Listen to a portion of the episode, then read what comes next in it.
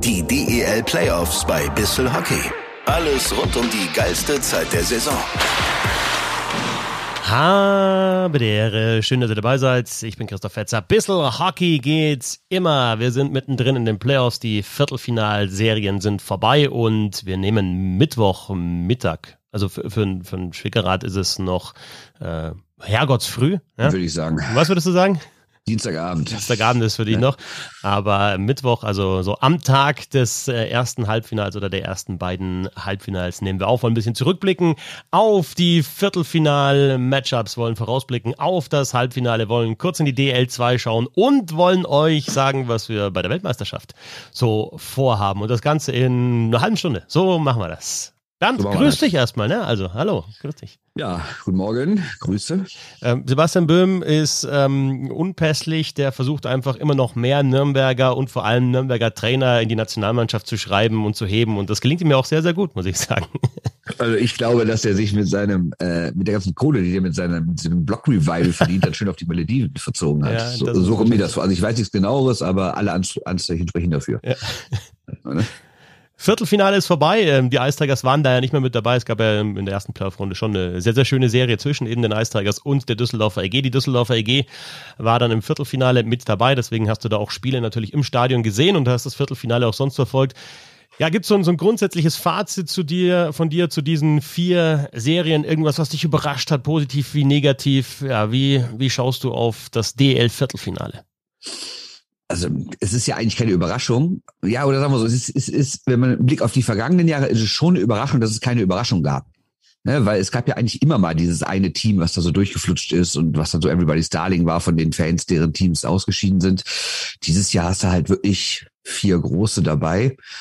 Ähm, ja, überraschend war vielleicht, dass Bremerhaven es dann doch nochmal so spannend gemacht hat. Hätte ich nach den ersten beiden Spielen mit irgendwie 1 zu 47 Toren nicht erwartet. So gesehen war natürlich auch überraschend, dass München sich so schwer gegen Düsseldorf getan hat. Ähm, ja, und vielleicht war es ein bisschen überraschend, aber da würde ich eher das Wort enttäuschend nehmen, weil die Serie zwischen Mannheim und Straubing, wo ich ja wirklich dachte, da, wie der Sebastian so schön sagt, das spratzelt über, über fünf Spiele oder so. aber es ist leider nicht passiert. Also, na klar, ne, jetzt nicht, dass ihr denkt, ich habe da Bock auf, auf, auf, auf Ausschreitungen oder sowas. Aber so ein bisschen mehr Action hätte ich mir schon gewünscht. Und ja, die ersten beiden Spiele waren spannend. Und dann waren das aber so zwei Spiele, die schon im Spiel so früh entschieden waren, durch jeweils so ein, so, so, ein, so drei Tore in kurzer Zeit, einmal von Straubing in Spiel drei, einmal von Mannheim in Spiel vier. Und da war es relativ schnell durch. Ne? Und ähm, ja, ich hätte mir natürlich äh, so ein Spiel fünf gewünscht, wo es irgendwie in der 55. Unentschieden steht oder ja. Das wäre natürlich großartig gewesen. Ja, also irgendwie hat man auch den Eindruck gehabt, so vier gegen fünf. Ähm, das sind halt dann eben die Teams, die am nächsten zusammen sind. Aber also ich gibt ja schon so ein paar Geschichten, finde ich, in den Playoffs, jetzt auch in der Viertelfinale-Serie. wenn wir bei der Serie sind, dann merkst du da einfach Mannheim auch als Fünfter in der Hauptrunde. Ich meine, das ist halt kein Fünfter, ja, das ist halt ein Top-3-Team genau. einfach. Und jetzt haben sie halt da zurück, zurückgefunden und du siehst auch vor heimischem Publikum, äh, die Desjardins, Plachter, Wolfrei, die funktioniert wieder. Und das ist halt einfach das Mannheim, das wir aus den letzten Jahren kennen und ein absoluter Meisterschaftskandidat. Und bei Straubing kann man halt schon so ein bisschen sagen, ja, da gab es Ausfälle natürlich gegeben, ja, vor allem auf der Verteidigerposition, das haben sie dann nicht kompensieren können. Aber grundsätzlich bleibt da bei mir schon so ein bisschen hängen, ja, in dieser abgebrochenen Saison waren sie Dritter, letztes Jahr dann äh, so gut wie im Halbfinale gegen Mannheim, dann Torwart raus und dann das noch zu Hause hergegeben. Jetzt wieder in der ersten, ersten Playoff-Runde für sie, also ähm, die erste Runde nicht überstanden im Viertelfinale, also ein bisschen gute Hauptrundenmannschaft, aber in den Playoffs reicht's dann auch nicht. Auf der anderen Seite hat Mannheim einfach als, als Maschine und genauso wie natürlich die anderen drei Halbfinalisten, also Berlin ist ist ja einfach überragend, was die runterreißen. Ja. Ähm, also völlig unbeeindruckt. Klar, jetzt nur in Anführungsstrichen gegen die Kölner Haie. Ähm, ich kann sagen, wir hatten noch ja, den schwächsten Gegner, muss genau, man sagen. Ja, aber also auch noch Luft nach oben. München finde ich jetzt auch nicht so überragend gespielt, aber trotzdem halt dann ja, souverän diese Serie gewonnen gegen ja. Düsseldorf. Und ja, Wolfsburg, klar, über fünf Spiele, aber hat sich halt auch einfach voll etabliert als, als Top-Mannschaft und, und zieht halt dann zu null dann da im, im, im letzten Spiel diese Serie, ähm, obwohl Bremerhaven nochmal zurückgekommen ist. Bremerhaven finde ich eigentlich auch eine ganz geile Story, ja, da haben wir jetzt immer gesagt, ja, irgendwie haben man sich schon dran gewöhnt, dass die halt ganz gut sind, aber halt auch nicht so überragend. Zwingen sie Wolfsburg in fünf und haben das ja Ganze ohne, fast ohne Schiga Jeglic gemacht. Also da hieß es ja mhm. immer, wenn einer von denen ausfällt, dann geht da gar nichts. Aber irgendwie ist es dann doch gegangen. Ja, und vielleicht noch zu Köln ja, so ein bisschen Achselzucken halt. Na, dann sind sie halt raus nach mhm. drei, ist jetzt nicht völlig überraschend, dann ist die Saison vorbei. Gut, dass sie ins Viertelfinale gekommen sind, da in der, in der ersten Runde Ingolstadt geschlagen haben. Äh, das ist so mein grober Blick auf, auf diese Viertelfinale. Jetzt nichts, was mich so groß überrascht hat, aber so ein paar Stories kann man da, finde ich, schon rausziehen. Ja, ich finde, Köln ist so ein bisschen das, was äh, Down Goes Brown vor ein paar Monaten über Montreal gesagt hat. So, jetzt kriegen, eigentlich läuft da gar nichts, dann kriegen sie nochmal so einen kleinen Boost, der für ein halbwegs versöhnliches Saisonende sorgt, aber vielleicht verhindert, dass man die ganz großen Änderungen macht, weil man denkt, ja, irgendwie läuft's ja doch. Und das erinnert mich gerade so ein bisschen an Köln. Also klar, wir haben ja gestern, ähm, ich weiß gar nicht, welcher, welche, welche Website es war, aber der Sharkbite hat's verlinkt. Ähm, da ging es ja so ein bisschen darum, wer da alles gehen soll. Und das ist ja wirklich viel, also beide Toyota und so ein Matsumoto und so ein Hauden und so ein Barinka, der ja gar keine Rolle mehr gespielt hat, komischerweise, der im Jahr davor noch so gesehen Rookie des Jahres war, also komische Entwicklung. Aber sonst sehe ich da jetzt nicht so die Riesenveränderung. Und ich glaube, in Köln muss man eben nicht nur an der Mannschaft was tun, man muss auch an den Strukturen was tun. Ne? Dass Uwe Krupp da immer noch quasi Manager und Trainer in einem ist, halte ich immer noch für eine schlechte Sache. Und es könnte wirklich so sein, dass man sagt, ja, wir sind ja ins Viertelfinale gekommen, wir gehören zu den besten acht, also ist es ja gar nicht so schlecht gelaufen. Mhm. Dann würde ich aber halt mal einen Blick empfehlen, natürlich jetzt auch nicht nur auf die schlechten Zeiten, aber diese, diese Phase mit den, wie viel waren es, 17 aus 19 verloren oder sowas ja, zwischendurch. Ja die war natürlich eine Vollkatastrophe und die war auch nicht die erste. Das gab es vor zwei Jahren schon mal. Und hauchdünn, wenn Bietigheim am Ende nicht so eingebrochen wäre, hätten die Kölner Haie zum dritten Mal in Folge die Playoffs verpasst. Und das kann nur wirklich nicht der Anspruch sein. Ich, ich finde es ganz interessant, diese, also ähm, Manager und Trainer in Personalunion, was du angesprochen hast bei Uwe Krupp. Also wir haben ja zwei Beispiele, wo es eigentlich gut funktioniert hat. Jetzt mit Manager und Trainer, also Mont und Kreis halt in Düsseldorf, ändert sich zur neuen Saison, ne? weil Kreis geht und auch in Nürnberg mit Ustorf und, und Rowe, dieses äh, Duo hat auch sehr, sehr gut funktioniert.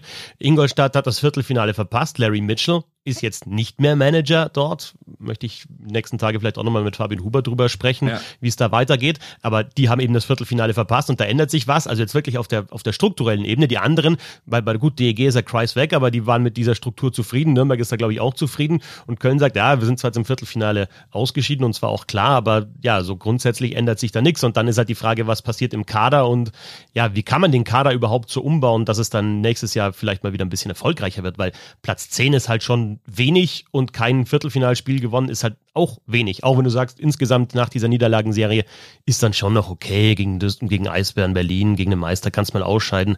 Aber die Ansprüche müssten ja schon ein bisschen höher sein. Ja, und vor Dingen diese, diese Doppelfunktion nochmal.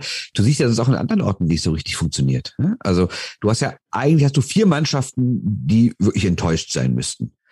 Und klar, Köln gehört für mich immer noch dazu, trotz des äh, Viertelfinals. Dann hast du Schwenningen, finde ich, äh, die auch unter ihren Möglichkeiten geblieben sind. Und da hast du auch über weite Teile der Saison gehabt, Trainer und Manager in Personalunion. Natürlich, weil der Trainer gefeuert wurde und der Manager sich dann selbst dahingesetzt hat als Übergangslösung. Aber trotzdem hat es da auch nicht funktioniert. Und gucken wir mal nach Krefeld, da ist der, der die Spieler einkauft, der, der eigentliche Geschäftsführer. Und der hat auch tausend andere Sorgen. Und also du hast drei Clubs, die keinen Manager diese Saison dauerhaft hatten, der sich nur ums Managen kümmert ums sportliche Management. Und alle drei haben eigentlich nicht das gerissen, was man erwarten kann. Also das heißt nicht, dass jeder, der einen Manager hat, alles richtig macht. Ne? Also klar, es gibt, es gibt ja auch Leute, die da Fehler machen, das ist auch klar.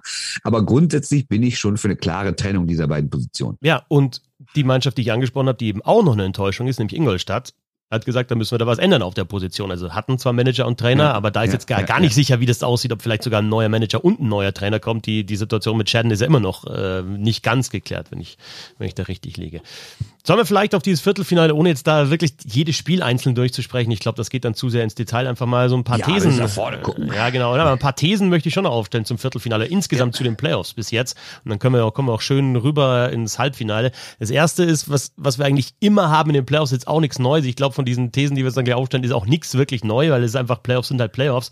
Aber was schon auffällig war, ähm, also es waren schon viele spielerische Fehler dabei und die spielerische Klasse, mal schauen, wie es jetzt im Halbfinale war, ist, ob die dann noch äh, deutlich nach oben geht. Aber es lebt halt einfach von der Härte und es ist dann doch wieder so eine andere Art von Eishockey und ob wir das jetzt gut finden oder schlecht finden, ist wieder eine andere Geschichte. Ich finde es super, wenn es intensiv ist, wenn es dann nur noch Keilerei, Hauerei ist und, und gar nicht mehr Eishockey gespielt wird, dann, dann ja, will ich schon mal wieder auch sehen, dass nochmal ein gelungener Spielzug dabei ist, weil deswegen schaue ich auch gerne Eishockey. Also ich finde, die Balance, die kippt dann zu sehr in Richtung Härte in den äh, Playoffs. Und Und eben, wenn sich dann trotzdem die spielerisch beste Mannschaft durchsetzt, ist es für mich okay. Wenn sich dann Härte gegen, gegen eben spielerische Klasse durchsetzt, ist es für mich nicht mehr okay. Gebe ich dir total recht, wobei ich sagen muss, ich fand es jetzt nicht äh, so hart, dass man schon für wie, also irgendwie ins Brutale gegangen ist. Also es, es gab ja jetzt nicht so diesen einen Monster-Check oder diese eine Schlägerei, über die jetzt alle reden, weil man sagt, oh, das ist wie ein Sinnbild dafür, wie schlimm es in den Playoffs zugeht. Es war so eine Grundhärte drin, wobei ich sagen kann, es hätte in manchen Serien auch noch härter sein können. Ne? Ähm, was aber auffällt, ist natürlich wieder dieses, die Art der Tore, die fallen. Und gerade, weil ich die Serie natürlich im intensivsten verfolgt habe, bei München gegen Düsseldorf. Also äh, guckt euch nochmal die Münchner Tore an. Klar, da gab es einmal einen schönen Schlagschuss, von Redmond im letzten Spiel und es gab auch einen schönen Move von Elis auch im letzten Spiel.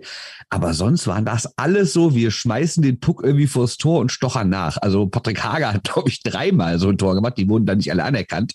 Aber der hat äh, irgendwie äh, mehrmals einfach den Puck mit, mit seinem ganzen Körper über Linie gedrückt, noch den, noch den Schoner von Pankowski weggedrückt. Und äh, ja, ein anderes Tor wurde Elis mal angeschossen oder hier Schuss, Nachschuss. Also es waren jetzt mal äh, einfach gesagt, es gab kaum schöne Tore, also nicht mal irgendwie einen schönen Querpass und dann reingemacht oder einen schönen 2 auf 1 Konter oder was auch immer. Ne? Es waren alles diese klassischen Playoffs-Tore. Komm, wir werfen den Puck da irgendwie hin und dann springen wir einfach ins Getümmel und hoffen, dass die Scheibe über die Linie rutscht. Und ja, ich stehe da nicht so drauf, aber natürlich völlig legitim, weil wenn die Mannschaften in den Playoffs härter verteidigen, muss man halt auch anders angreifen. Mhm auch bei München muss man sagen, dass die viele Scheiben in der neutralen Zone verloren haben. Also viele Tore für die DEG sind so gefallen, dass die einfach sehr konsequent an der neutralen Zone und dann halt wirklich so Fehlpässe oder nicht unbedingt Fehlpässe und Scheibenverluste, aber halt einfach ungenaue Pässe und auch ungenaue Abstimmung genutzt haben und dann eben die Tore gemacht haben, weil sie schnell dann ins Angriffsdrittel reingekommen sind.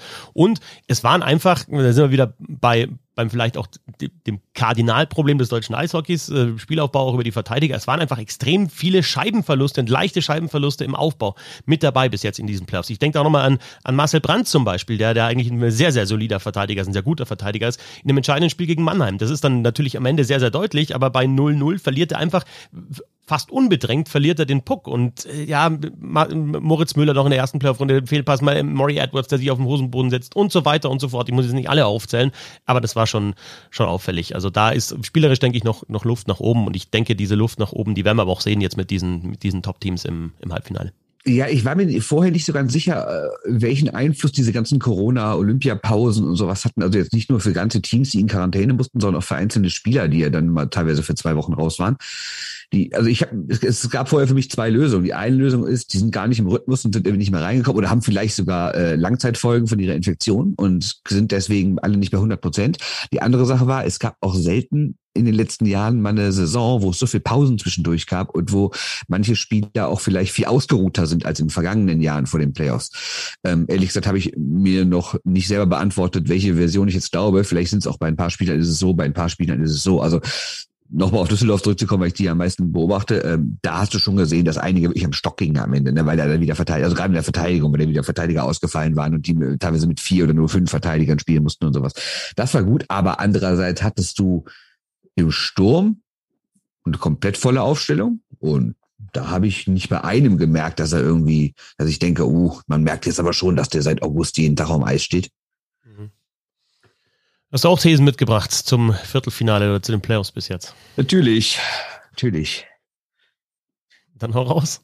Ja, soll ich eine raushauen? Ja, ich meine, den einen habe ich eben schon ein bisschen angeschnitten, dass wir jetzt so eine, so eine Top-4-Liga haben. Ne? Also wir haben oft und breit darüber gemeckert in den vergangenen Jahren, ja, Mannheim, München oder München, Mannheim. Wer wird im Finale stehen? Und wer wird eigentlich Hauptrundensieger? Mannheim oder München? Und Meister? Ich glaube Mannheim. Könnte aber auch München werden. Und jetzt ähm, ist es echt mal anders. Ne? Also klar, vergangene Saison hatten wir dann schon Berlin und Wolfsburg im Finale. Da haben ja viele gesagt, ah, das ist fake und das weiß man dann nicht. Und Nordgruppe, die konnten sich da ja ausruhen da oben und dann nur drei Spiele. Und äh, aber muss sagen, nee, die waren anscheinend völlig zurecht in dem Finale und sind auch jetzt zurecht wieder im Halbfinale. Und da sind wirklich zwei Teams, die nicht nur was das Tabellarische angeht und die jüngsten Ergebnisse zu Mannheim und München aufgeschlossen und die sie sogar überholt haben, sondern sie ist auch personell. Ne? Also was Berlin für einen Kader aufs Eis stellt, gerade mit den Nachverpflichtungen. Ich weiß nicht, ob Mannheim und München da noch besser sind. Äh, und Wolfsburg ist zwar rein vom Papier her wahrscheinlich die schwächste dieser vier Mannschaften, aber da ist schwächste eigentlich schon das falsche Wort, weil die so nah dran sind an den anderen. Und deshalb siehst du wirklich jetzt so eine, so eine vier Liga, äh, so eine vier Teams Liga Und ähm, ich glaube, das wird in den nächsten Jahren auch so bleiben. Also hoffen wir es, hoffen wir eben, dass es nicht wieder Serienmeister gibt und Mannschaften, die von vornherein als Sieger feststehen. Ja, das ist, finde ich, auch ein ganz guter Trend. Einfach, es gab ja vor ein paar Jahren, erinnerst du dich noch, dass dann einfach so, dass dann ähm, Natürlich, in, Nürnberg, in Nürnberg, Nürnberg äh, da auch noch mit dabei war, sogar in den Top 3 oder Top 4. Also da gab es dann auch mal so eine Phase, wo du so Top 3 bis Top 4 hattest. Dann klar, diese München-Mannheim-Dynastie. Berlin ist der Titelverteidiger, darf man nicht vergessen. Also die mischen dann natürlich schon ein bisschen länger mit und Wolfsburg eigentlich auch schon ein bisschen länger. Aber wenn wir das jetzt über eine lange Hauptrunde auch nochmal so zeigst und dann eben auch im Halbfinale stehst, dann ist es auch klar, dass es jetzt eben ja diese Top 4 ist und wir werden dann, wenn wir gleich auf die Halbfinalserien äh, blicken, werden wir sehen, dass, dass es wahrscheinlich auch schon sehr, sehr eng werden könnte im Halbfinale. Ja, kurz zu Wolfsburg. Also natürlich, die waren dreimal im Finale in den letzten Jahren, 16, 17 und 21. Was ich eigentlich noch beeindruckender finde, die waren neunmal im Halbfinale seit 2010. Ja, also das ist schon wirklich krass, dass sie immer am Ende noch dabei sind. Aber Trotzdem du machst halt sagen, den letzten Schritt machen sie halt nicht und deswegen glaube ich ist es auch, genau. weil du vorher gesagt hast, auf dem, auf, dem, auf dem Papier ist es ja schon viel, viel länger ein Top-4-Team, ja, wenn sie so, ja, so auf dem Halbfinale waren. Aber dieser letzte Schritt und auch das Finale, wenn du halt nur ein Spiel gewinnst im Finale, so wie, oder also in den beiden oder gegen München, oder ja, also eins in zwei Finals, lass mich ja. ausreden, dann, dann denkst du, ja gut, dann ist es halt einfach, dann, ja, ist, bist du halt noch nicht ganz dort, wo du sein müsstest. Aber dass es ein Top-4-Team ist, äh, ja, zeigen ja die Halbfinalteilnahmen ich muss mal sagen, sie sind dieses Jahr weiter, weil ich finde, ja, sie sind in den letzten Jahren häufig ins Finale gekommen und fast immer ins Halbfinale, aber dann waren sie immer klare Außenseiter im Finale.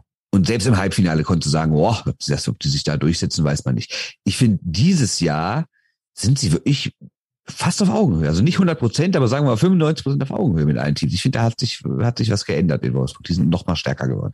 Was machen wir denn mit den Best of Five Serien eigentlich jetzt? Also wir haben jetzt, äh, ja, aber wir haben jetzt im Viertelfinale Best of Five gehabt und ich finde ja Playoffs sollten Best of Seven sein, aber grundsätzlich hast du natürlich bei Best of Five ähm, das Beste von der einen also Best of Three und das Beste von der anderen, Best of Seven. Also es geht kurz und knackig, also du weißt alle zwei Tage und dann nach einer Woche ist das Ding vorbei. Ja, das ist natürlich dann die Kürze der Serie. Auch jeder Sieg zählt natürlich mehr. Je kürzer die Serie, desto wichtiger ist der einzelne Sieg. Äh, und auf, ja, und trotzdem geht es so ein bisschen darauf hin, ja, wenn es wirklich über fünf geht, dass man sich aufeinander einstellt, wie man das in den Best of Seven Serien haben. Ich sag dennoch, spätestens im Finale eigentlich Best of Seven und wenn man mal wieder so eine Serie kriegen könnte, wie damals München gegen Berlin, wo es wirklich über sieben Spiele auch gegangen ist, das ist schon mega. Aber dennoch kann ich jetzt so nach dem Viertelfinale mit den Best of Five Serien ganz gut leben. Und es ist ja eh sowieso die einzige Lösung gewesen. Äh, insofern brauchen wir auch nicht diskutieren, warum nicht äh, Best of Seven. Nur, also ich bin, bin jetzt der Best of Five positiver gegenübergestellt als vor dem Viertelfinale, würde ich sagen. Absolut. Und ähm, ich sag mal so, Best of Five hat ja auch eine Historie. Also wir reden ja über ganz, ganz legendäre Playoff-Serien in der deutschen Eishockey-Liga oder noch in der alten Bundesliga, die über fünf Spiele gingen, wo nie einer gesagt hätte, oh, das ist aber unfair, hätten wir zwei Spiele mehr gehabt, hätte aber irgendwie noch äh, Kaufbeuren Rosenheim rausgehauen oder so. Ne? Also deswegen, ich finde Best of Five auch okay. Klar, bin ich bei dir, Best of Seven ist besser.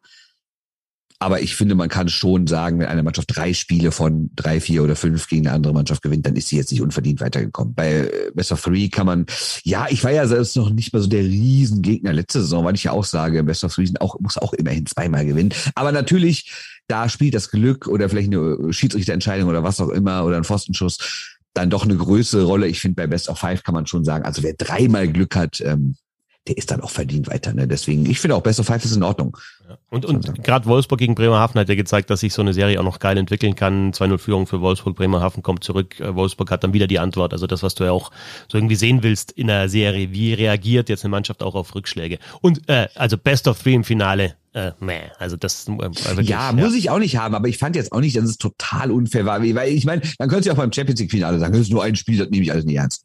Ja, okay. Ist, glaube ich, eine andere Sportart, ne? Champions League Finale dann. Also, oder meinst du okay. Eishockey? Ja, okay. Eishockey meine ich eigentlich. Ja, Gibt es ja auch Champions League. Stimmt.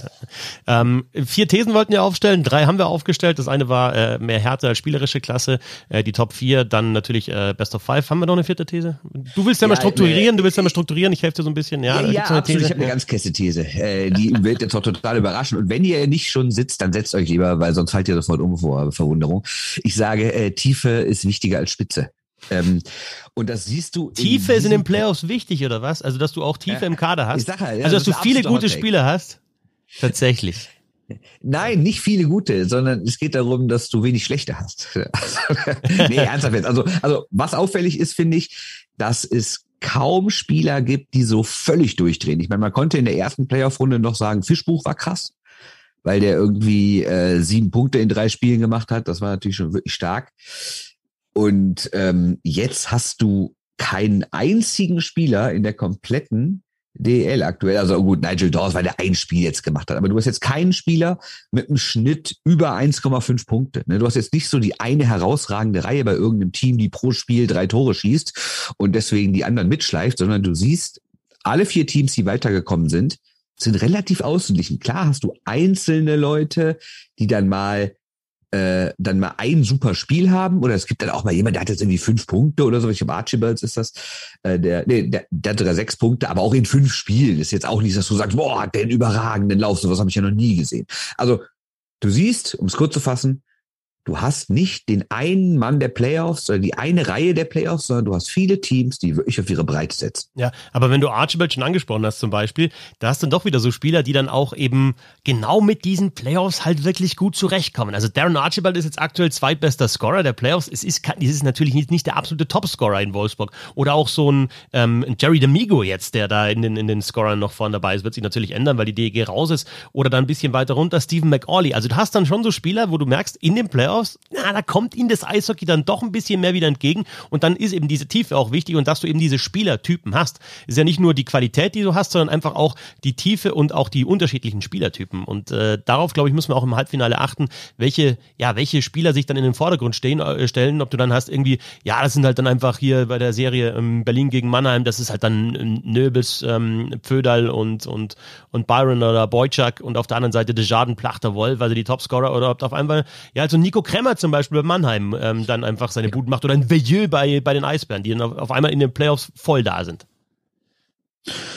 Absolut. Und äh, die Frage ist halt immer, wer setzt sich eigentlich durch? Sind das dann eher diese Gritty-Typen oder sind es dann eher doch die spielerisch Besten? Ich meine, wenn du es guckst, Archibald ist echt ein harter Hund, muss man schon sagen. Und das, der ist wahrscheinlich echt für Playoff-Hockey gemacht. Andererseits ähm, der punktbeste Spieler bislang, klar, er hat auch die meisten Spiele, darf man nicht vergessen, durch die erste Runde, ist aber Daniel Fischbuch und der ist nun wirklich keiner, der irgendwie durch irgendwelche Open-Ice-Monster-Hits sonst auffällt. Ne? Ja. Gut, dann schauen wir auf die beiden Serien, die am Mittwochabend starten. Es sind die ja, besten vier Mannschaften wahrscheinlich der Hauptrunde. Tabellarisch ist halt Mannheim als Fünfter noch mit dabei. Deswegen haben wir halt gleich im Halbfinale Berlin gegen Mannheim, was natürlich ein absoluter Vollkracher ist. Ja, was für Namen. Und München gegen Wolfsburg ja eigentlich ganz genauso. Erstens gab es ja, du hast es schon angesprochen, diese beiden Finalserien. Damals natürlich noch Pavel Groß, Trainer der Christies Wolfsburg, als die Wolfsburger ja eben nur ein Spiel gewannen in den beiden Serien. Und was ja auch noch mit dazu kommt, Mike Stewart, jetzt Trainer bei den Grizzlies Wolfsburg. Wir erinnern uns damals an diese legendäre Halbfinalserie München gegen Augsburg, aber Trainer damals in Augsburg, Mike Stewart. Also es gibt auf jeden Fall genug Geschichten vor diesen Playoffs. Ich erinnere auch an eine Meisterschaft, die eigentlich schon bei Mannheim war und die sich dann noch die Eisbären geholt haben. Ja, schon, schon lange keine Serie mehr gewonnen in den Playoffs von Mannheim gegen Berlin. Aber wir wollen ja so ein bisschen auch schauen, welche Mannschaft hat da den Vorteil. Und ich kann dir sagen, in beiden Serien würde ich sagen, minimal vielleicht die besser platzierte aus meiner Sicht. Aber es ist echt ganz schön eng, auch wenn wir uns die Mannschaftsteile anschauen und, und Special Teams gegenüberstellen und so weiter. Also alles, was man so klassischerweise macht vor einer Halbfinalserie. Aber da, da geben Kleinigkeiten einen Ausschlag. Äh, ganz was Neues in den Playoffs. Ja, habe ich auch nie gehört. Danke für den Hinweis, werde ich mir mal ausschreiben. Ähm, ich muss aber sagen, ähm, ich sehe Berlin in manchen Bereichen schon vorne. Fangen wir direkt mit dem Tor an. Also ich würde niemals sagen, dass Felix Brückmann kein guter Torwart ist. Und selbst wenn der irgendwie rausgehen würde, käme dann Endras rein. Ich habe den auch schon mal einen Puck gehalten in seinem Leben. Aber was Matthias Niederberger da seit ein paar Wochen abzieht, das ist einfach, ich finde, das ist einfach eine Stufe über allen anderen. Also es gab ja auch, also sagen wir mal so, ich habe in den letzten Monaten hin und wieder mal gedacht, kann es sein, dass die Berliner den gar nicht so doll finden? Man hört irgendwie nie öffentliches Lob für den. Also ganz selten wird der irgendwie da gefeiert und dass der dann ja augenscheinlich jetzt nach München geht, scheint ja auch vielleicht daran gelegen zu haben, dass die Berliner ihn nicht um jeden Preis halten wollten. Und anfangs der Saison oder wann war das? Es gab irgendwann mal so eine Phase, da dachte ich mir so, ja, ob der noch so diesen Meisterslump hat, ob der sich denkt, äh, ja, ne, wir bleiben mal locker und gucken mal, wie es so weitergeht. Aber wenn wir uns nur mal seine letzten Spiele angucken, das ist ja, das ist ja einfach nur Wahnsinn. Also in Playoffs hat er bisher zwei Tore kassiert. Das finde ich schon mal nicht ganz so schlecht. Äh, davor hat er in den beiden Spielen auch nur zwei Tore kassiert. Also der Typ hat ja mittlerweile irgendwie, also Moment, jetzt ganz kurz, das habe ich leider gerade was Falsches angeklickt. Deswegen Aber muss ich immer nur zwei Tore kassiert in den Playoffs ist gut bis jetzt, finde ich auch, würde ich, würde ich unterstreichen, das ist gut. Ja. Ist okay, oder? Gute Statistik, ja. So eine interessante ja, Statistik. Ja. Super. Genau, also der hat in den letzten eins, zwei, drei, vier, fünf Spielen vier Tore kassiert. Ja. Das ist also, nicht, also der ist ganz gut drauf aktuell, würde ich sagen. Und in seiner kompletten aber Brückmann Saison, auch. In seiner kompletten Saison ist der bei gerundet 93,5 Prozent über die ganze Saison. Ja, das ist ja, ich muss natürlich sagen, die Eisbären haben nicht die schlechteste Abwehr und der Puck ist auch relativ oft im gegnerischen Drittel. Deswegen kriegt er jetzt auch nicht so die Bude voll und dann erklären sich vielleicht auch seine 1,87 Gegentore pro Spiel. Aber selbst wenn die Eisbären hinten drin stehen, wenn die Gegner Chancen haben, der hält die Dinger einfach. Ja. Ich möcht, muss jetzt eine, eine Lanze brechen für Felix Brückmann. Also erstmal ist es ja einfach auch sensationell, dass ein Spieler, der vor vier Jahren vor seinem Karriere aus schon stand und ja. an beiden Hüften operiert werden musste als Torwart, ähm, jetzt wieder so da ist und wir wissen alle, was das für ein starker Torwart ist. Ich finde auch ein super sympathischer, zurückhaltender Typ ähm, und spielt sensationell gute Playoffs. Und ja, du hast ja gesagt, also bei der letzten Meisterschaft der, der Adler Mannheim, da stand halt Dennis Endras äh, zwischen dem Pfosten, obwohl Brückmann ja auch schon im, im Kader war. Also jetzt ist halt Brückmann da die Nummer eins. Ähm, und ich sehe den Vorteil für Berlin da nicht ganz so klar. Ich denke auch Brückmann ist ein, ein herausragender Torwart. Gut, Niederberger hat halt auch noch äh, letztes Jahr die Meisterschaft gewonnen. Also Selbstvertrauen ist einfach auch da und, und Brückmann, der, der will das halt einfach schaffen, auch noch als Starter. Ja, das ist dann vielleicht so das, was vielleicht ihm ein bisschen mehr Druck geben könnte, aber das sind dann alles so das ist Küchenpsychologie, weiß ich nicht. Ich sehe den Vorteil für die Eisbären eher in, in, im nächsten Mannschaftsteil in der Abwehr. Ähm, vor allem, weil ich da einen Spieler mal ansprechen muss und will, der, glaube ich, außerhalb von Berlin einfach zu wenig Liebe bekommt, ist Kai Wissmann. Weil er nicht zur Olympia fahren durfte, meinst du? Nein, aber also, was Kai Wissmann spielt, also, ja, ich doch. Ja, ich genau, ja ist einfach äh, überragend. Und wenn der nicht zur Weltmeisterschaft fährt, dann kann es nur daran liegen, dass eben die Eisbären bis zum Schluss dabei sind und äh, die Spieler nicht mehr fahren, die im Finale standen oder was weiß ich. Aber das ist doch genau den Spieler, den du brauchst, der die Scheibe ruhig bringt. Das ist ein Rechtsschütze auch noch. Also der hat doch alles, was, was so, was du willst in der Verteidigung. Der, der spielt nicht spektakulär, der scoret jetzt nicht so überragend, aber der bringt den Puck raus, der ähm, ist defensiv stabil, der spielt alle Situationen. Das ist doch der Verteidiger schlechthin und dann noch ein deutscher Verteidiger. Also sensationell. Ich habe ein paar Zahlen von Hannes Modis, ähm, dürfen wir auch verwenden. Ich habe ihn nochmal gefragt, äh, der ähm, bei den Eisbären-Nerds da ähm, auch sehr, sehr aktiv war und immer noch ist jetzt auf Twitter. Ähm, Wissmann als einziger Spieler mit über 20 Minuten Minuten Eiszeit. Spielt alle Situationen seit fünf Spielen kein Gegentor, wenn er auf dem Eis ist. Fünf Spiele kein Gegentor, wenn Wissmann auf dem Eis ist. Vor Spiel drei jetzt in der Serie gegen die Kölner Haie haben die Eisbären sieben Spiele hintereinander gemacht ähm, mit mindestens äh, einem Tor, bei dem Wissmann auf dem Eis war. Und dann kommt halt sowas raus, wie die Eisbären liegen in der Serie kein einziges Mal zurück, ja, gehen immer in Führung, äh, spielen die runter und dann kommen die Special Teams auch noch, über die wir später sprechen. Aber ähm, ich finde, dass die Verteidigung der Eisbären extrem tief besetzt ist und dass sie eben wie so Spielertypen haben, vor allem mit Wissmann, die du einfach haben willst in beide Richtungen. Sei jetzt nicht, dass das die Adlermanner nicht haben, aber ich finde die Eisbären nochmal in der Zahl und auch in der Qualität noch ein bisschen überlegen in dem Fall. Ja, vor allen Dingen sieht man es offensiv. Also ja, jetzt haben die Eisbären auch nur zwei Verteidigertore, aber die hatten auch nur drei Spiele. Das ist ja, ne, also wenn du in drei, in drei Spielen immer zwei Verteidigertore hast, dann reicht das, glaube ich, Mannheim wiederum kein einziges. In vier Spielen kein einziges Verteidigertor. Jetzt muss man natürlich auch sagen, in den ersten Spielen sind eh nicht so viele Tore gefallen. Ähm, am Ende haben sie dann im letzten Spiel ja die acht Tore, da haben sie äh, schraubig auseinandergeschossen, aber das waren auch nur die Stürmer. Also ich muss schon sagen, Mannheim hat trotzdem gut verteidigt, ne? sonst hätten sie ja die ersten Spiele nicht gewonnen, in denen wenig Tore gefallen sind. Aber ich finde, nach vorne muss von den Mannheimer Verteidigern noch ein bisschen mehr kommen. Da hat Berlin noch einen Vorteil. Sturm? Würde ich sagen, Wash. Ja, würde ich auch sagen. Also wenn wir uns mal allein die Ausstellung angucken von den Berlinern äh, beim Spiel gegen Köln, ich meine, die erste Reihe Nöbels, Beutschak, Bock ist schon mal ganz nett, aber ich sag mal so, für eine erste Reihe von einem Meister ist das auch in Ordnung. Dann White, Nielsen, Fiore als zweite, kannst du auch okay sein. Villieu, Byron, Clark als dritte ist schon mal heiß und dann kommt noch die vierte mit Streu, Widerer und, und Rosmi. Äh, ja, und dann fehlt ja noch so ein Leo Föder ja. und so. Äh, ich glaube, das kann man sich schon angucken. Ne? Also es ist schon krass, wie die noch mal in der Tiefe nachgelegt haben, wenn wir überlegen, ähm, dass die ja eh schon einen krassen Kader haben. Dann holen die einfach noch mal so einen Dominik Bock, dann holen die noch mal so einen Franz Nielsen und sowas. Also das ist schon beeindruckend. klar, darf man nicht vergessen, da ist auch ein Schweinegeld da. Und ich habe mich ehrlich gesagt ein bisschen gewundert, dass gerade in dieser Pandemie, in der ja ein Entertainment-Business-Laden wie Anschütz, der ja nicht nur mit Eishockey Geld verdient, sondern generell mit Publikumsveranstaltungen, äh, dass der dann noch mal so richtig investiert. Ich hätte eher gedacht, dass da gesagt wird, ah, müssen ein bisschen abspecken und sowas. Aber mir kommt es so vor, ohne natürlich die genauen Zahlen zu kennen, als hätten die irgendwie noch mal mehr investiert.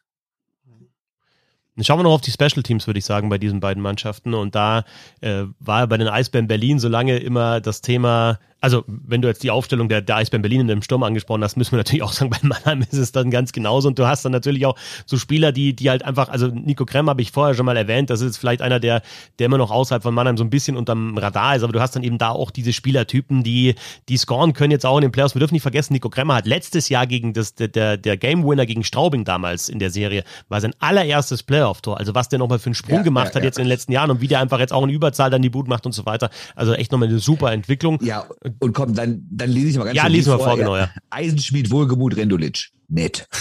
Zweite Reihe, Elias, Best, Hennikein. Ja. Dritte Reihe, Kremmer, Swartz, Dawes. Und das ist auch krass, wie Dawes dann nochmal äh, die Chemie, ja nicht, nee, die Chemie ist, ist, ist, ist der falsche Ausdruck, so die Statik dieses Teams nochmal geändert hat. Dadurch, dass er nochmal in die dritte Reihe gekommen ist, werden dann wieder andere Leute frei für andere Reihen. Und das ist schon was. Und jetzt reden wir noch mal über eine vierte Reihe, die heißt Wolf de Jadensplachter. ja, aber Klar, Wolf aber, und Plachter, also aber, zwei Leute, die bei Olympia zugeben, Deutschland hat jetzt nicht genau Gold geholt in Peking, aber man kann ja schon ungefähr sagen, dass da die besseren deutschen Eishockeyspieler ja. mitgekommen sind. Und zwei davon spielen in der vierten Reihe in Wander mit Herrn Desjardins. Aber du musst halt auch sagen, alleine, dass das halt die vierte Reihe ist auf dem Spielberichtsbogen, ist halt wahrscheinlich so, da wird vorher gewürfelt, okay, das ist jetzt die erste, die zweite, ist die dritte, ist die vierte, weil das kann jetzt genauso die erste sein. Das ist jetzt keine vierte Reihe in dem Sinn. Und da siehst das du halt, wie tief die Mannschaft. von den vier, die ich vorgelesen habe, gedacht, ja, okay, die würden auch in Bremerhaven vierte Reihe spielen? Nein, natürlich nicht. Nein. Also. Übrigens, ganz guter Hinweis, äh, ich habe gestern, ich habe gestern noch 3 and 3 gehört, äh, da ging es auch mal so um die Eiszeiten von U23-Spielern von Wolfsburg und Bremerhaven in der Serie. Sehr interessant, sehr, sehr interessant. So viel?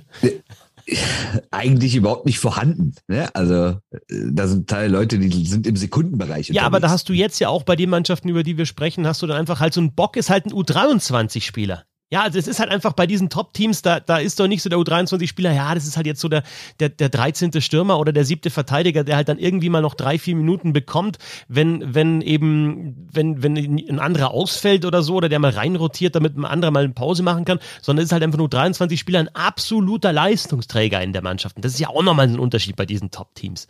Dass du da einfach junge Spieler hast, dass du die, die U23-Position ja nicht, nicht klassisch besetzt, ja, irgendwie so ein Nachwuchsspieler, der reinkommt, sondern es ist halt ein, ein fertiger Eishockeyspieler. Bei München ja zum Beispiel genauso mit einem, mit einem Schützer oder so, der noch U23-Spieler ist. Der ist ja voll etabliert. Ja. ja. Ja, wobei man sagen muss, Bock hat jetzt 14 Minuten bisher gespielt. Ist gut, aber ist jetzt auch nicht, dass du sagst, wow. Nein. Und Schütz, weißt du, wie viel Schütz gespielt hat? Ja, wenig, wenig. Neun Minuten. Ja, we wenig also. im Vergleich, aber es ist jetzt nicht so, dass du sagst, oh, kann ich den bringen?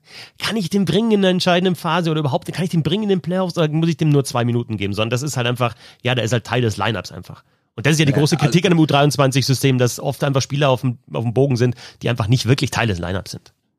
Absolut. Also ich kann dir mal vorlesen, wer die meiste Eiszeit U23 von Wolfsburg hat bisher in den Playoffs. Da reden wir über Henschinko mit vier Minuten 45 und Jan Nihus mit 36 Sekunden. Das heißt, Wolfsburg spielt de facto ohne U23-Spieler und spielt mit drei Reihen. Aber da, also jetzt, wir springen jetzt ein bisschen und du kritisierst es immer, aber du hast angefangen zu springen, ne? aber das ist auch so eine Geschichte, das weiß ich damals noch mit, bei Augsburg gegen München in der Serie, ähm, dass einfach da halt die Top-Spieler halt einfach rödeln mussten. Ne? Das gibt dann halt dann über sieben Spiele und ich glaube auch über fünf Spiele kann das auch mal einen Ausschlag geben. Also da können wir dann, glaube ich, schon ein bisschen drauf schauen bei Wolfsburg gegen München, wie sehr vielleicht dann auch Mike Stewart da sich nochmal weiterentwickelt hat im Vergleich zu damals, wobei er damals gesagt hat mit Augsburg, er kann halt dann einfach diese anderen, also da war ein Sternheimer noch so ganz, ganz jung, äh, den kann er halt einfach nicht 15 Minuten bringen, weil, weil die Qualität noch nicht da ist. Also das ist dann auch wieder verständlich, das ist halt einfach eine, eine Kaderfrage. Jetzt hat Stewart natürlich ein bisschen anderen Kader als damals ich verstehe auch, dass es alles keine Ausbildungsliga in dem Sinn ist und dass man, wenn man im Viertelfinale in Spiel 5 ist, ich dachte, äh, es geht hier nicht darum, irgendeinen Spieler eine Minute mehr zu geben, damit der irgendwie in zwei Jahren besser ist, sondern es geht darum, jetzt das Spiel zu gewinnen. Das verstehe ich alles. Aber es spricht ja doch wieder Bände, wie wenig diese Leute dann in den entscheidenden Momenten äh, rangeholt werden. Und das ist für viele Vereine auch so ein bisschen so ein Feigenblatt. Das, ah, guck mal hier unsere jungen Leute und sowas. Aber wenn es drauf ankommt, sehen die halt keine Minute Eis. Wir waren bei der Serie Berlin gegen Mannheim. Äh, Nochmal ein Punkt, der für mich ähm, für die Eisbären spricht, sind die Special Teams. Und da sagen jetzt alle, ah, die, das Powerplay, die ganze Saison ist das Powerplay nicht gut. Special Teams auf die Form schauen, erstens auf die letzten Spiele und insgesamt auf die Tordifferenz in Über- und Unterzahl schauen. Denn es geht darum, mehr Tore zu schießen als der Gegner und deswegen das auch nicht nur im 5 gegen 5, sondern in Überzahl. Die Eisbären Berlin haben im Viertelfinale kein einziges Gegentor in Unterzahl kassiert. In 13 Situationen gegen gutes Powerplay der Kölner Haie in den letzten 25 Spielen, bei Markus Leurfond bin ich zurückgegangen, 25 Spiele, Hauptrunde und Playoffs, also beides zusammengerechnet, 94% Penalty Killing in 25 Boah. Spielen, fünf Gegentore in 25 Spielen in Unterzahl. In 25 ja. Spielen fünf Gegentore. Wenn wir bei den anderen Playoffs-Teams in, in dem Zeitraum schauen, München 11, Mannheim 15, Wolfsburg 16, also Mannheim und Wolfsburg dreimal so viele Gegentore wie Berlin in dieser Phase. Special Teams Tordifferenz in den letzten 25 Spielen plus 12 für die Eisbären Berlin mit Abstand der Bestwert. Ich kann mir vorstellen, dass diese Special Teams und vor allem dieses brutale Unterzahlspiel den Unterschied ausmachen. Ja, wobei ich auch Mannheim, die ja jetzt in diesen Playoffs auch immerhin schon drei Powerplay-Tore geschossen haben in vier Spielen, denen auch durchaus tut, und das waren auch wichtige Tore, teilweise zum 2-0, wo das Spiel auf der Kippe stand und so, ähm, ich traue Mannheim durchaus zu, da noch mal einen Gang hochzufahren. Ne? Also, aber trotzdem, das spielt auch wieder Niederberger rein, weil ähm, ist ja nicht so, als würden die Eisbären gar keine Torchancen des Gegners zulassen in Unterzahl. Aber dann, du bist erstens super gut, was deine vier Leute angeht, und dann steht dahinter noch Niederberger. Das ja. ist natürlich ganz nett. Andere Serie. München gegen Wolfsburg. Da können wir direkt mit Powerplay weitermachen, weil München hat es nämlich ernsthaft geschafft, durch ein Viertelfinale zu kommen und ein einziges Powerplay-Tor. Und es ist nicht so, als hätten sie nicht genug Möglichkeiten gehabt. Ähm, sie haben es einfach schlecht gespielt. Also klar, äh, es heißt nicht, wenn du kein Tor schießt, dass das Powerplay immer schlecht war, weil es gab auch wirklich, äh, gerade in Spiel 4 gab es ein Powerplay, da waren die zwei Minuten am Stück in der Zone, haben die Lege schwindelig gespielt, haben einfach den Puck nicht reinbekommen. Das kann auch mal passieren. Aber es gab auch andere Powerplays, wo sie irgendwie bei 1,40 zum ersten Mal in der Aufstellung waren. Ähm, ich weiß nicht, ob man das im Halbfinale nochmal machen kann. Gegen die DEG konntest du es halt machen, weil du bei 5 gegen 5 die bessere Mannschaft warst. Ich weiß nicht, ob München gegen Wolfsburg bei 5 gegen 5 so dominant sein wird, dass sie auf Special Teams verzichten können. Ja, es ist für mich bei München immer wieder ja, faszinierend, weil du so viele gute Spieler hast und eigentlich hatte ich in der Hauptrunde dann mal den Eindruck, als sie wirklich Fahrt aufgenommen haben, dass sie im Playoff, dann äh, im Powerplay auch die Formation gefunden haben und die Spieler, die das auch machen.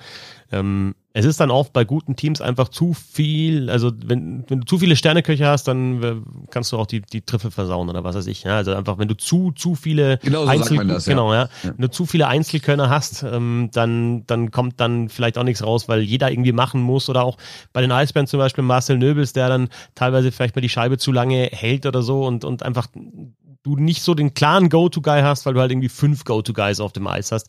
Das kann problematisch sein. Ich hatte den Eindruck, dass München dazwischen seitlich eine gute Lösung gefunden hat. Vielleicht haben sie nicht die Powerplay-Tore jetzt auch fürs Halbfinale aus, aufgehoben, aber da schauen wir natürlich drauf. Und das Penalty-Killing bei München ja auch nicht mehr so stark wie in diesen äh, Dynastiejahren, sage ich jetzt mal, als sie die Meisterschaften geholt haben, als sie wirklich es dominiert haben in Unterzahl. Es ist auch gar nicht mehr so aggressiv, weil ich kann mich ja wirklich dran erinnern, dass die ja früher sobald, sagen wir mal, der Klassiker, der äh, Kollege, der in der blauen Linie steht, den Puck verteilt, spielt er nach links oder rechts. Und wenn der Pass nicht exakt aufs Tape kommt und sofort liegen bleibt und weiterverarbeitet werden kann, wenn er nur ein bisschen springt und der und der jeweilige Typ, der den Puck kriegt, so minimalstem halbe Sekunde Probleme hat, den Puck zu kontrollieren, standen immer zwei München auf den Füßen. Die waren ja ultra aggressiv in Unterzahl. Deswegen haben sie auch so oft den Puck erkämpft, nämlich hier Shorthanded-Tore gemacht. Ne? Ja. Haben jetzt auch eine, in den Playoffs eine, eine, eine Special Teams Tordifferenz von minus zwei. Das ist die, die schlechteste in den genau. äh, der verbliebenen Mannschaften. Aber logisch, sie spielen auch anders. Ja. Sie sind nicht mehr so aggressiv. Ja, haben, aber äh, die lassen diese ein bisschen Matt, außen rumspielen, die anderen, was auch nicht Matt, schlecht sein muss. Matt McIlvain, sage ich. Das war damals der, ja. der, Mastermind hinter dem Penalty Killing der Münchner und auch dann bei Olympia 2018 damit dabei und mhm. hat das gecoacht. Und ja. der, der, da hat man gemerkt, ähm, dass da einfach ein ganz klarer Plan ist. Und irgendwie haben sie ja trotzdem noch die Spielertypen, so aggressiv zu sein. Und ein paar Penalty Killer von damals sind ja auch noch da. Aber es haut nicht mehr ganz so hin. Kann natürlich auch wieder sein, dass die anderen ja. Mannschaften besser darauf reagiert haben, ähm, auch wissen, dass München dann vielleicht Druck macht und dann aus diesem Druck besser rausspielen. Aber trotzdem, äh, das war schon wirklich, das, das war schon eine Kunst, dieses Unterzahlspiel damals. Richtig, jetzt gehört gehört zur Wahrheit natürlich, dass München trotzdem aktuell mit 90 Prozent da steht und nur ein einziges Unterzahltor kassiert ja. hat. Es kommt natürlich, die Special Teams äh, Differenz ist jetzt so schlecht für die, weil die DEG ja noch ein Unterzahltor geschossen hat. Ja. Ne? Das heißt, München hat bei eigenem Powerplay sogar minus, minus eins aktuell. Eins, ja. ne? Das ist natürlich auch krass. Aber das reine Unterzahlspiel, auch wenn es, wie gesagt, nicht mehr so aggressiv ist und nicht mehr so dominant wirkt, also hört sich jetzt doof an in der Unterzahl, aber für mich war das wirklich dominant. Also wenn die gegnerische Mannschaft musste wirklich Angst haben, Powerplay zu haben, weil sie dann den Konter früher gegen München. Das ist heute überhaupt nicht mehr so, aber die reinen Zahlen von 90 Prozent, finde ich, sind jetzt auch nicht ganz so ja, schlecht. Dann schau du weiter auf die Quote, ich schaue auf die Tordifferenz und dann äh, schauen wir. Was wichtiger ist, ob du eine gute Quote hast oder mehr Tore schießt als der Gegner. Ja. Das ist immer die Frage. Ja, so ähm, aber Wolfsburg, ähm, gut, dann, also eigentlich hat Bremerhaven ja, das war der Gegner von Wolfsburg im Viertelfinale, ein gutes Powerplay, aber nochmal, die haben Shiga Jeglic halt äh, nicht gehabt, der da wichtig ist für das Powerplay. Wolfsburg hat natürlich ein überragendes Penalty Killing gehabt, äh, 1 von 15, also 93,3 jetzt in der ersten Runde. Würde ich jetzt aktuell sagen, Vorteil Wolfsburg in den Special Teams. Wie ist es dann in den drei Mannschaftszahlen? Was würdest du sagen? Äh, jetzt wieder ein absoluter Hot Take ähm, im Tor 50-50 und wer da besser ist, wird, das, wird die Serie gewinnen, weil ich sehe da abgesehen von, also mit Niederberger nicht abgesehen davon, das hieß ja, dass er über allem steht, das sehe ich nicht so, sondern ich finde Haukeland und Strahlmeier und Niederberger sind halt aktuell die drei besten Goalies der Liga also Form zumindest und zwei davon treffen jetzt aufeinander und ähm, ja, das wird eine ganz heiße Kiste. Also wenn Strahlmeier hat zwei Shutouts in der ersten Runde schon krass und Haukeland, darf man nicht vergessen, hat wirklich ganz wichtige Paraden zu wichtigen Zeitpunkten gezeigt, weil ja, München ist verdient weitergekommen, war die bessere Mannschaft, aber es gewinnt ja nicht immer die bessere Mannschaft und es wäre durchaus in dem einen oder anderen Spiel auch noch möglich gewesen, dass Düsseldorf das gewinnt und das hat Haukeland verhindert, weil er wirklich extrem starke Saves gehabt hat und ist ja die ganze Saison schon stark. Ne? Also das wird, also ich sehe die ja trotzdem bei 50-50, die beiden. Ja, ich sehe da auch keinen vorne. Was man bei Haukeland beobachten sollte, ist auch, wie er mitspielt. Also das ist schon, schon herausragend, wie oft er die Scheibe hinter dem Tor stoppt und dann auch teilweise vors Tor mitnimmt mit der Kelle und dann den Aufbaupass spielt. Also mm, so ein zweieinhalbter Verteidiger nochmal bei den Münchnern. Das ist noch ein, noch ein weiterer Faktor, der vielleicht so ja dann auch entscheiden kann, dass Münchner dann einfach auch gleich wieder Druck aufbauen kann und eben die, die Verteidiger entlastet werden, weil Wolfsburg nicht so in Vorcheck kommt. Aber da muss man sehen, ähm, in der Verteidigung würde ich fast sagen, dass, dass München einen leichten Vorteil hat, weil die auch die Verteidigung nochmal ein bisschen umgebaut haben über die Saison. Also die haben natürlich sehr, sehr gute Offensivverteidiger, allen voran äh, Zach Redmond, aber der braucht halt auch einen, der ihm den, den Rücken frei hält und ähm, ja, mit, mit O'Brien haben, haben die Münchner dann auch nochmal einen geholt, der so dieser klassische Stay-at-Home-Verteidiger ist, den die Münchner auch jahrelang immer hatten. Also ich denke zurück an irgendwie so Mats Maybe, ist jetzt schon länger her, oder ein Keith Orley, einfach solche Kanten, die wir einfach verteidigen und auch natürlich mean sind in den Playoffs. Ähm, Vorteil München würde ich sagen, leicht in der Verteidigung. Würde ich auch sagen, allein schon was die Tiefe wieder angeht, weil gucken wir mal bitte, dass Abelshauser und Seinberg einfach in den ersten beiden Spielen gegen Düsseldorf aufs Tribüne saßen. Wurden die gar nicht gebraucht. Und dann, ja, da kommen die halt rein, dann gehen O'Brien und McWilliam, die vorher auch diverse Tore geschossen haben, gehen dann einfach mal raus. Äh, ja, da kommen die rein. Also die sind, glaube ich, alle fit, alle äh, in Form, alle ausgeruht. Das ist echt schon ein Vorteil. Und vor allem die Münchner Verteidiger machen echt Tore. Ne? Also die haben diese Serie am Anfang mitentschieden. Im ersten, ich glaube, das erste Spiel hatte nur Verteidiger-Tore sogar von München, als sie das erste Spiel gewonnen haben. Also dann bis auf das Empty Net nachher. Und äh, ja, auch Redmond hat das entscheidende Tor im vierten Spiel geschossen, was das Spiel echt gedreht hat. Also das ist natürlich wirklich krass, was München für eine Offensivkraft an Verteidigern hat, fernab vom reinen Verteidigen. Ja. Und das hast du gesagt, dass Seidenberg und Abelshauser, die haben auch in der, in der Schlussphase der Hauptrunde einfach rotiert. Ja, dann ist der hat mal also wirklich ein absolut etablierter DL-Verteidiger mal draußen gesessen, hat mal Pause gemacht. Nicht verletzt oder so, sondern einfach, ja, gibt ihm mal ein Spiel Pause. Und äh, wenn du das machen kannst in der Verteidigung, schon Wahnsinn. Dazu hast du mit Zuba natürlich auch einen Verteidiger, der noch U23 ist, der aber äh, jetzt wirklich in dieser Saison echt echt richtig stark gespielt hat. Also der ist mir bei der U20-Weltmeisterschaft schon aufgefallen. War nur ein Spiel, das ich da gesehen habe von Deutschland. Aber da hast du schon gesehen, okay, der, der spielt einfach, ja, den modernen Verteidiger, bringt die Scheibe auch am Schläger nach vorne, ist auch groß, kräftig. Ähm, also das ist schon, schon auch gut, was sie da auf der U23-Position haben. Und du hast von der, von den, von den, also alle Verteidiger, alle Münchner Verteidiger haben positiven Corsi-Wert. Und wir reden davon, dass fünf von denen, oder sechs von denen sogar über 55 haben. Das heißt, also klar, liegt nicht immer nur an denen alleine, aber sagt natürlich schon viel aus, ne, dass egal wer auf dem Eis ist, das Spiel sich eher ein Drittel des anderen Teams statt, äh, abspielt. Ne? Und Sturm? Ja, also ist München Was? auch leicht favorisiert. Also da können wir uns auch mal die Tiefe angucken. Das war ja auch schon pervers. Also ich habe mich ja bei dem einen Spiel schon halbwegs drüber lustig gemacht, als ich äh, vor dem Spiel im Presseraum kam und mir die Aufstellung angeguckt habe. Da habe ich gedacht, wollt ihr mich verarschen, Leute? Äh, die vierte Reihe, Gugula Kastner Mauer. Ne? also worüber reden wir? Schütz, Hager, Bareika, Park, Street, Tiffels, Ortega, Smith, Elis. Also äh, das sind vielleicht keine vier ersten Reihen, aber ich sag mal, das sind drei ersten Reihe, äh, drei erste Reihen und eine, die bei sehr vielen Teams mindestens die zweite. Ja. Und auch eingespielt, ne? Also zum Beispiel Streets, Parks, Tiffels, die ist, glaube ich, über die komplette ja. Saison zusammengeblieben und die Reihe, ergänzen ja. sich auch wirklich sehr, sehr gut. Ich finde das Street. Wobei ähm, ich die in völlig wieder gar nicht so stark ja, aber, aber, aber grundsätzlich super rein. Aber Street ist auch so ein also so ein Center, den München in den letzten Jahren ja auch immer gehabt hat. Äh, davor was was Vokes, finde ich, auf der Position, ja. der gar nicht so spektakulär spielt, aber was der macht, was der so die kleinen Dinge an der Bande, damit der Rückhand raus und so immer in Position. Richtig guter Spieler. Und das ist immer bei den Centern, klar schaut man da auch auf die Scorerpunkte und wie äh, legen sie spektakulär Tore auf, aber die haben ja noch mehr Aufgaben und Street ist halt so einer, äh, auf den man auch genauer schauen sollte. Und wenn dann halt noch ein Smith und ein Hager und ein Kastner zusätzlich Center spielen bei München, ist das schon schon richtig stark. Ähm, Hager hat so jetzt in den letzten Wochen die Rolle eingenommen, immer zwischen zwei jüngeren Spielern zu, äh, zu spielen und diese Reihe halt da zu leiten und dann natürlich in Über- und Unterzahl hat er auch ähm, dann mehr Eiszeit und, und macht das auch wirklich äh, sehr, sehr gut. Insofern, ja, aber wenn du beschaust natürlich bei, bei Wolfsburg, ist es vielleicht ein bisschen mehr einfach auf, auf ähm, ja, die, die Top-Spieler zugeschnitten. Und wenn jetzt so ein D'Souza ja. oder was ausfallen würde, oder jetzt auch mit der Leistung im Viertelfinale Archibald oder, oder Mingoya, dann ist das schwer zu kompensieren, glaube ich, für Wolfsburg. Ja, Wolfsburg ist so die einzige Mannschaft, die nicht so ganz in meine These von eben passt mit der Tiefe. Weil wir reden darüber, dass Wolfsburg immer noch jetzt schon fünf Spiele gemacht hat. Das ist jetzt auch nicht ganz so wenig. Und es haben nur vier Spieler mehr als zwei Punkte. Also das ist schon, also Stürmer meine ich jetzt. Ne? Also das ist schon eher verteilt, Mignoya, Archibald, Godet und sowas, ne? Und dann noch die Sousa. Das sind schon so die äh, die ordentlich. Also wir also wir reden über fünf, fünf, äh, fünf gegen fünf Punkte. Ne? Äh, das ist ja ja, also es ist trotzdem gut, was da passiert und es ist auch nicht so, als müsstest du da nur eine Reihe ausschalten und dann wäre alles okay.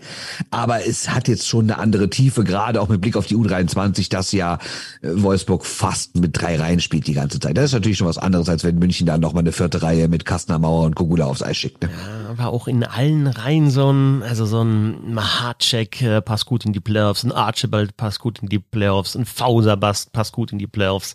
Ja, De Sousa natürlich auch nicht nur ein Scorer, sondern auch so ein bissiger Spieler. Also ah, ich freue mich da schon auch. Das wird, wird glaube ich, auch eine harte Serie. Ich bin heute Abend, Mittwochabend äh, in München, schauen wir das auch im Stadion an. Ich freue mich sehr drauf und wie sich die ja, Wolfsburger ja, dann auch ja. unter Mike Stewart dann eben da äh, präsentieren, weil Mike Stewart da auch noch eine Rechnung offen hat, natürlich mit München und äh, ein Typ ist, der gerne Rechnungen begleicht, denke ich. Weil wir vorher. Ja, also weil, weil, Wolfsburg als Verein und er persönlich als Trainer, beide eine Rechnung offen. Ne? Ja, genau, ja.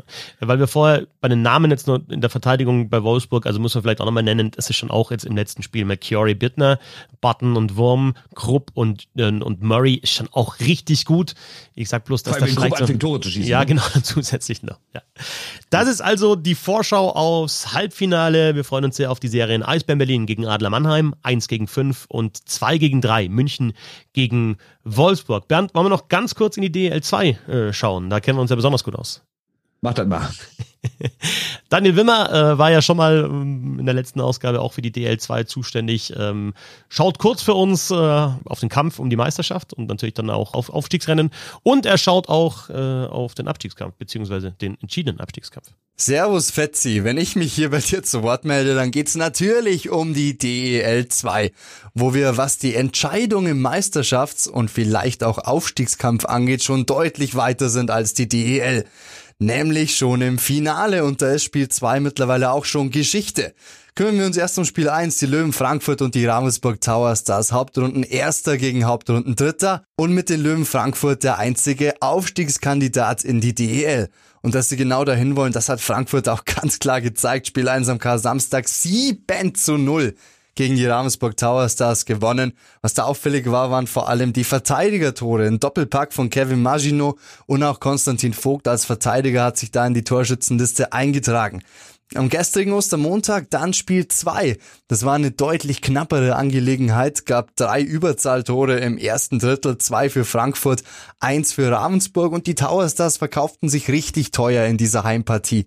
Aber ganz am Ende hat es dann trotz eines besseren Schussverhältnisses, 40 zu 38 nämlich, für die Ravensburg Tower Stars hat es nicht zum Sieg gereicht. Denn Rylan Schwartz, der bereits das erste Tor machte für die Löwen Frankfurt, hat dann auch anderthalb Minuten vor Schluss das Empty Net Tor erzielt zum 3 zu 1 für die Löwen. Damit schon ein entscheidender Schritt in Richtung Meisterschaft und auch Aufstieg getan für die Löwen Frankfurt. Und der Abstieg, der ist auch schon entschieden in der DL2. Anders als in der DEL gibt es ja das Play-Down-Format in der zweiten Liga. Der Tabellenletzte und der Tabellenvorletzte, die selber Wölfe und die Lausitzer Füchse, konnten sich in der ersten Runde bereits retten. Und so spielten der elfte Bayreuth und der zwölfte Bad Tölz in der finalen Play-Down-Serie gegen den Abstieg. Erst führte Bad Tölz mit 1 zu 0, dann aber zog Bayreuth immer mehr die Serie auf seine Seite. Nach Spiel 5 führte Bayreuth mit 3 zu 2 in der Serie und in Spiel 6 machten sie es dann zu. Besser gesagt, Wille Jäveleinen machte es zu. Der Finne machte bereits in der regulären Spielzeit zwei Buden und schaffte noch den 3 zu 3 Ausgleich, da Bad Tölz in Führung lag. Und nach anderthalb Minuten in der ersten Verlängerung im entscheidenden Playdown-Spiel war es dann wieder Jäveleinen, der für Bayreuth den Klassenerhalt sicherte. Somit musste EC Bad Tölz den bitteren Gang in die Oberliga antreten. Das schert die Löwen Frankfurt relativ wenig, denn es geht ja schon morgen weiter mit dem nächsten Spiel in der Finalserie, in der Best of Seven Serie. Da geht's für Frankfurt dann natürlich darum, den dritten Sieg in dieser Serie im dritten Spiel dann gleich für sich zu verbuchen, um dann vielleicht wieder per Sweep auch die Meisterschaft klar zu machen. Vielen Dank an äh, Daniel Wimmer für die Einblicke aus der DL2. Ja, Tölz abgestiegen als eigentlich Meister von 2026, das natürlich äh, bitter. Und im Finale, also ich habe das Spiel 2 äh, jetzt gesehen, es war ein bisschen enger als das Spiel 1. Ähm, ich bin aber nicht drin in der Liga. Ich sehe, dass da viele ehemalige DLer sind. Ich glaube, dass äh, Frankfurt, sollten sie aufsteigen, dann auch ein bisschen was ändern muss und dann eben nicht diese arrivierten DLer nur, also oder beziehungsweise aussortierten DLer haben sollte, sondern eben auch ein bisschen mehr Tempo, wie es Bietigheim vorgemacht hat. Aber das sind dann alles Sachen für die Zukunft. Ich finde es ganz cool, dass so eine Stadt wie Frankfurt dann auch wieder DL spielt. Und die haben ja auch DL-Tradition. Und dass es dann wirklich auch einen Aufsteiger gibt, weil das war ja auch die Idee dahinter, oder? Ja, absolut. Und äh, es, es wäre für alle gut. Also erstens ist Frankfurt eine große Stadt, da gibt's wieder neue Medienaufkommen, du hast neue äh, quasi Derbys mit sowohl mit äh, Mannheim als auch äh, Köln ist jetzt kein Derby, aber ich sag mal von Köln und Düsseldorf aus ja. ist auch nicht so weit nach Frankfurt, besonders zwei Stunden da. Ähm, ja, dann ist das auch eine reiche Stadt. Also klar, man muss ja natürlich abwarten durch den Verlust des großen Sponsors dieser russischen Bank. Ähm, fehlt natürlich Geld, aber ich kann noch mal wiederholen, äh, da hält sich ja Mitleid sehr in Grenzen. Wer sich mit dem Teufel ins Bett legt, muss nicht, äh, muss sich, muss, muss sich nicht wundern. Ähm, aber ich glaube, da kann schon was entstehen in Frankfurt und das ist, äh, klar, man hat bei Bremerhaven immer gesagt, ja, mal gucken, wie es läuft, bei Bietigheim auch gucken, wie es läuft. Bei Frankfurt, glaube ich, ist der Anspruch schon ein anderer. Also da wird schon gesagt, jetzt sind wir endlich wieder da, jetzt dürfen wir wieder aufsteigen und wenn wir da sind, dann wollen wir auch über Jahre da bleiben und uns richtig etablieren und vielleicht auch ein bisschen irgendwann wieder nach oben gucken. Abwarten, ob das passiert, aber ich sage trotzdem, da kommt eine Mannschaft in die Liga, die kein normaler Aufsteiger sein wird. Ja, ja. Und Finanziell, ja. Finanziell, genau. Ja. Und ähm, warten wir mal ab, was da vielleicht noch irgendwann langfristig mal mit einer neuen Halle passiert, weil das eine, das eine große Metropole wie Frankfurt, dass die mal eine vernünftige Veranstaltungshalle brauchen könnte, vielleicht so eine Multifunktionsarena, in der auch dann die Basketballer spielen und sowas. Ja, genau. Du ähm, hast ja andere Teams auch noch. Also hast du Fraport, genau. Skyliners, ja, da, da kannst du sowas wie, wie in München ja dann jetzt auch entsteht. Und ich meine, Frankfurt ist halt einfach eine Großstadt, ja, ist halt einfach eine fette Stadt. Ja, du siehst ja, also, du, du siehst ja die Zuschauerzahlen. Also ich meine, in der ersten Liga äh, sind die Stadien leer teilweise, also nicht leer, aber nicht ganz voll. Frankfurt 6.800 800 ausverkauft. Ne? Ja, insgesamt, also wenn wir Fußball noch mit dazu nehmen, dann äh, siehst du ja, was ja, da für eine Sportbegeisterung. Ja. ja, krass. Ja. Aber die scheint irgendwie trotzdem schaffen, neben der Eintracht zu existieren. Ne? Also es gibt ja in anderen Städten, wo dann, wo dann der Fußballverein so dominant ist. In Frankfurt scheint es trotzdem noch eine große Basis. Klar, wir reden auch über ein Finale, wir reden jetzt auch nicht über einen Dienstagabend irgendwie gegen wen auch immer, sondern wir reden über ein Finale wo man den Aufstieg nach all den Jahren wieder schaffen kann. Klar, da ist eine andere Euphorie da, verstehe ich alles, aber trotzdem muss man sagen, direkt das Ding voll 6-8, nicht schlecht. Ja. Soweit die DL und die DL2 und ja, dann wünschen wir euch weiterhin viel Spaß mit dem Eishockey, das läuft und dann gibt's ja auch ab 13. Mai die Weltmeisterschaft und da werden wir bei Bissel Hockey natürlich auch ganz nah dran sein. Erstmal schönen Dank an alle, die schon gecrowdfundet haben. startnext.de ja, slash bissel-hockey-wm22. Ähm, wir haben da ja, erstes Level eingestellt, das erreicht ist, also den Podcast wird's geben und jetzt, ja, je mehr reinkommt, Bernd, würde ich sagen, desto mehr machen wir auch. Also du bist ja auch vor Ort Ort. Du wirst dann also auch live von vor Ort berichten von der Eishockey-Weltmeisterschaft hier bei Bissell Hockey. Und ansonsten kann man da außenrum so viel machen. Man kann täglich vielleicht ein bisschen über die Spiele sprechen. Man kann Mannschaften vorstellen, Spieler vorstellen. Es ist äh, grenzenlos eigentlich. Es gibt keine Grenzen man kann auch mal über Finnland als Eishockey-Nation reden. Also das ist auf jeden Fall einer meiner Pläne, wenn ich vor Ort bin, dass ich halt natürlich über die Aktualität der Weltmeisterschaft berichte, aber natürlich auch mal gucke, warum ist Finnland so gut geworden? Vielleicht da mal einen interessanten Gesprächspartner, Gesprächspartnerin finden und mal gucken, wie es so läuft. Dann kann man natürlich mal über die Situation von Jokerit Helsinki sprechen, ja. die ja jetzt, die jetzt offiziell genau. aus der KHL raus sind. Und wieder, jetzt, habe ich heute gerade gelesen, die sind jetzt auch wieder, die wollen wieder in die finnische Liga. Also heute ist ja erst genau. übernächste Saison. Ja, ne? Nächste ja. werden sie aussetzen und da vielleicht trifft man da ja mal jemanden vom Verein oder vielleicht auch mal irgendjemand, weiß nicht, so, so, so irgendein Vertreter oder Vertreterin von der großen Fangruppe. Finde ich auch mal interessant. Wie habt ihr eigentlich die letzten Jahre in der KHL so erlebt, ohne irgendwie eure Derbys vor der Haustür zu haben? Vielleicht so sowas mal machen. Also da gibt es auf jeden Fall verschiedene Möglichkeiten und dann reden wir natürlich über das ganz große Thema noch mit IHF und Russland und Krieg und alles, was das also. Also wir werden euch auf jeden Fall umfassend informieren, sei es das aktuelle Sportliche, sei es drumherum. Und Eishockey wird ja auch gespielt noch zusätzlich. Ja, aber genau. also das Schöne ist ja tatsächlich dann bei so einer Weltmeisterschaft, wenn man auch jemand vor Ort hat, dass man eben diese Themen, die rundherum sind, ums Eis dann auch aufbereiten kann im Podcast. Und das wollen wir alles machen. Ähm, wie gesagt, je mehr, desto mehr. So einfach ist es. Wir wollen doch alle nur wissen, wie teuer die Sachen sind, dass ihr denkt, ah komm, ich will eine Preisliste sehen. Bier 25 Euro, ja, genau. irgendwie so ein, ja, abgegammelter Hotdog in so einer Halle kostet 19 Euro und so. Bisschen ist drumherum. Ja, der lässt der Schwickerath lässt dann Menschen hier im Podcast. Ja, ist so. Ist so. Da hole ich die Leute ab. www.startnext.de slash bissel-hockey-wm 22. Wenn ihr wollt, dass ich mir einen Hotdog leisten kann. Genau. Tu mal Geld ab. Bernd, vielen Dank. Ähm, viel Spaß mit dem Halbfinale jetzt natürlich. Und ich glaube, jetzt muss noch ein paar Texte schreiben, so 28, oder? Ungefähr, ja. Kriegen wir alles hin, ne? Deswegen sage ich jetzt mal Tschüss, danke, alles Gute, bis dann. Servus, danke fürs Zuhören, bis zum nächsten Mal. Bissel Hockey. Meinungen, Analysen, Hintergründe und Interviews zum deutschen und internationalen Eishockey. Abonniert den Podcast und folgt uns auf Twitter und Instagram.